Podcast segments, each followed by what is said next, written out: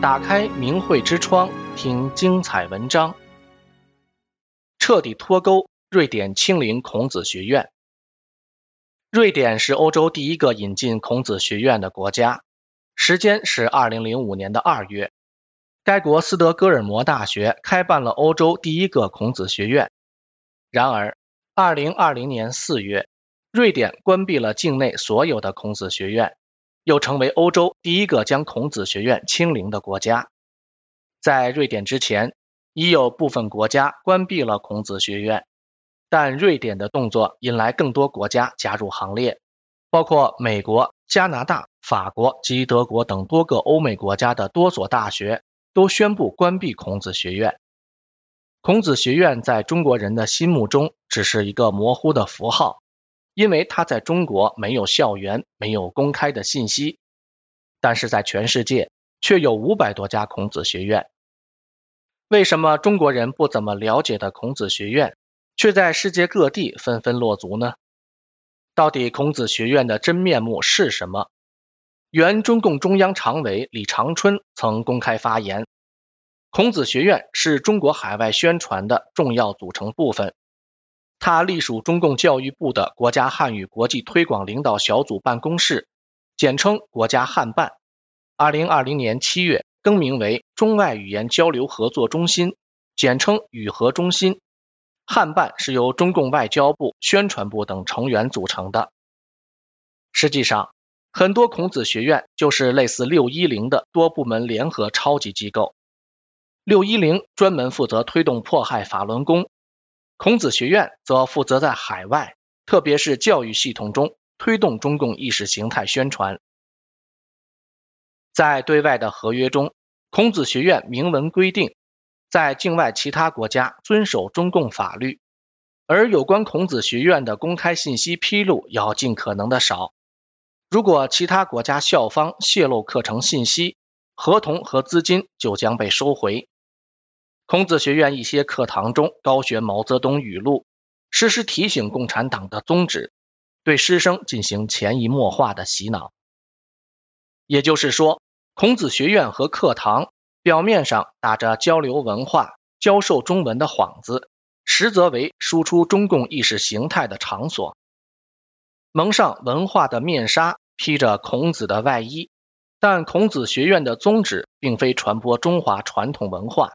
而是以下几点：一、人权歧视。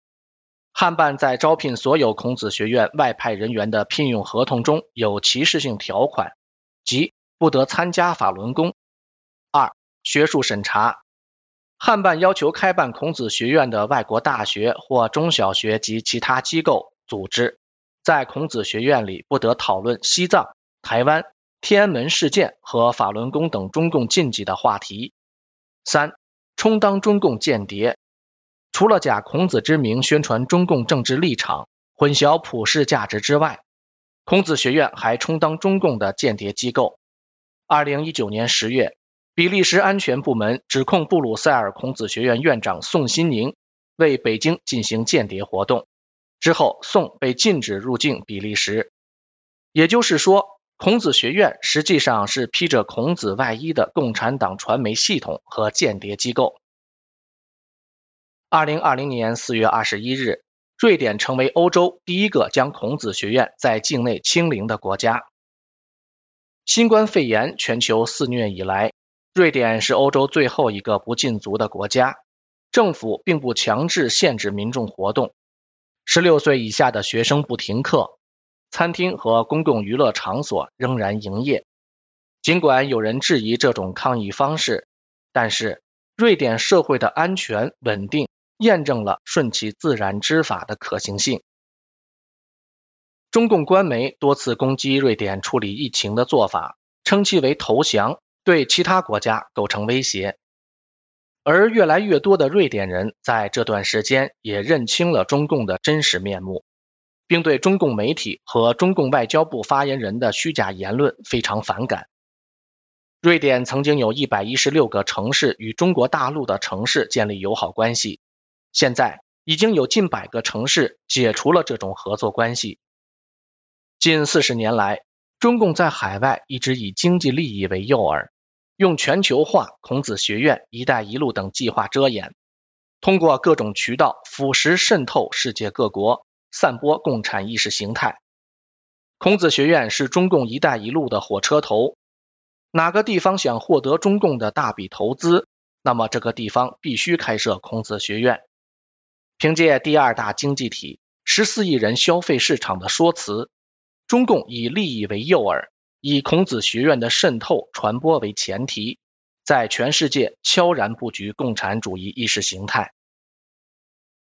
截至二零二零年五月，全球已有一百六十二个国家地区建立五百六十一所孔子学院和一千一百七十个孔子学堂，其中欧洲开设数量第一，孔子学院一百八十七所，紧接着是美国的一百一十二所，在欧洲。英国二十九所，德国二十所，法国十八所，意大利十二所，西班牙八所，人口仅一千万的比利时也合作开办了六所。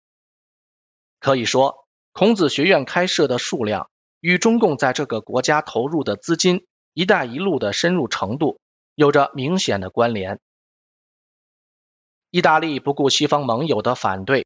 成为欧洲首个签署中共“一带一路”协议的国家。西班牙在中共六四屠城之后，在欧盟中第一个访问北京。原本起诉中共前党魁江泽民反人类罪，此后也屈从中共，撤销了对江泽民的通缉令。二零一九年，在中共施压之下，取消神韵晚会演出。西班牙王室及政要对“一带一路”大唱颂歌。长期以来，欧洲与北美对于孔子学院一直是睁一眼闭一眼的态度。美国参议院委员会在其报告中说，在过去的十几年，当中共在美国开设了一百多所孔子学院时，美国教育部保持了沉默。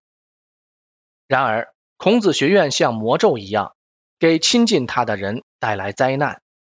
有一个现象，欧洲与美国的孔子学院最多。欧洲一些国家还对“一带一路”投怀送抱，而新冠疫情在美国、法国、德国、意大利、英国、西班牙等国也最为严峻。目前，欧美各国已经渐渐明白真相，对孔子学院的态度也发生了明确的变化。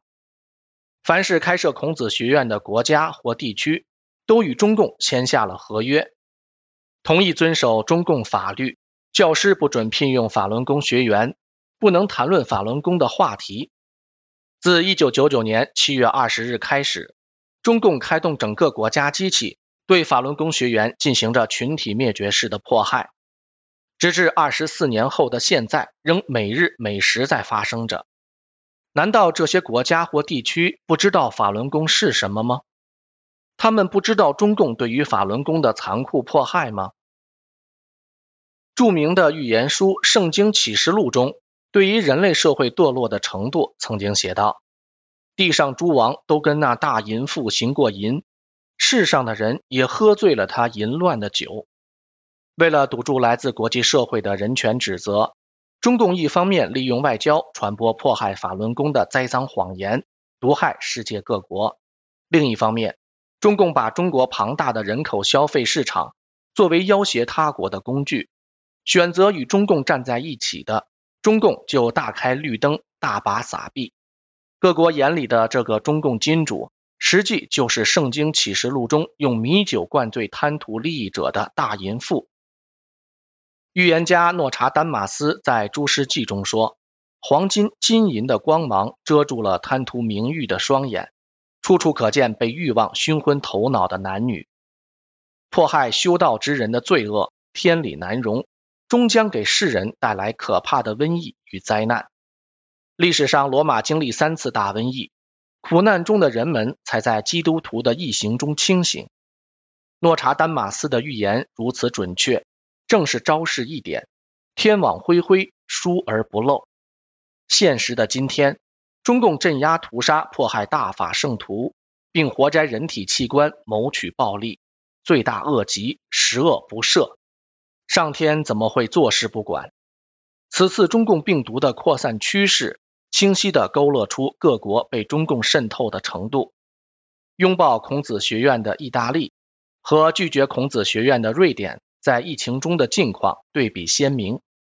现实正在为世界敲响警钟，利诱和原则之间选择哪个，直接关系到生死。随着西方社会的觉醒，世界各地开始纷纷关闭孔子学院和孔子课堂。澳大利亚新南威尔斯州在2019年关闭了所有的孔子课堂。2021年10月31日，德国联邦教育部长安雅卡利切克要求终止德国所有孔子学院。美国国会通过2021年度美国国防授权法案，明令美国国防部于2023年10月1日起。禁止提供资金给设有孔子学院的高等教育机构。截至二零二二年六月，已有逾百所美国大专院校关闭了孔子学院。魔鬼在统治着我们的世界一书中写道：很多国家政府、大公司、商人可能表面上或在一时从中共那获得所谓的好处，但牺牲道德原则，终究让他们得不偿失。那些表面的利益其实都是毒药，只有不贪图眼前利益，才会有光明的未来。对中共的反击是一场正与邪的较量，关闭孔子学院学堂就是远离中共，这不是单纯的国家利益之争，更是为了人类的未来。订阅明慧之窗，为心灵充实光明与智慧。